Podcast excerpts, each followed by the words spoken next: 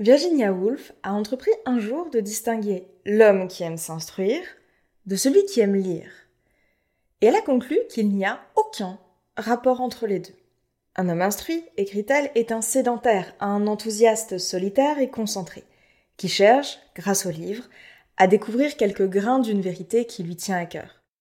Si la passion de la lecture s'empare de lui, ses gains s'étiolent et lui fondent entre les doigts. Un lecteur, en revanche, doit maîtriser d'abord le désir d'apprendre. Si un savoir lui vient, tant mieux. Mais le rechercher, lire selon un système, devenir un spécialiste ou une autorité, voilà qui pourrait bien tuer ce qu'il nous convient de considérer comme la passion la plus humaine de la lecture pure et désintéressée. De jour, la concentration et le système me tentent. De nuit, je peux lire avec une légèreté de cœur qui frise l'insouciance.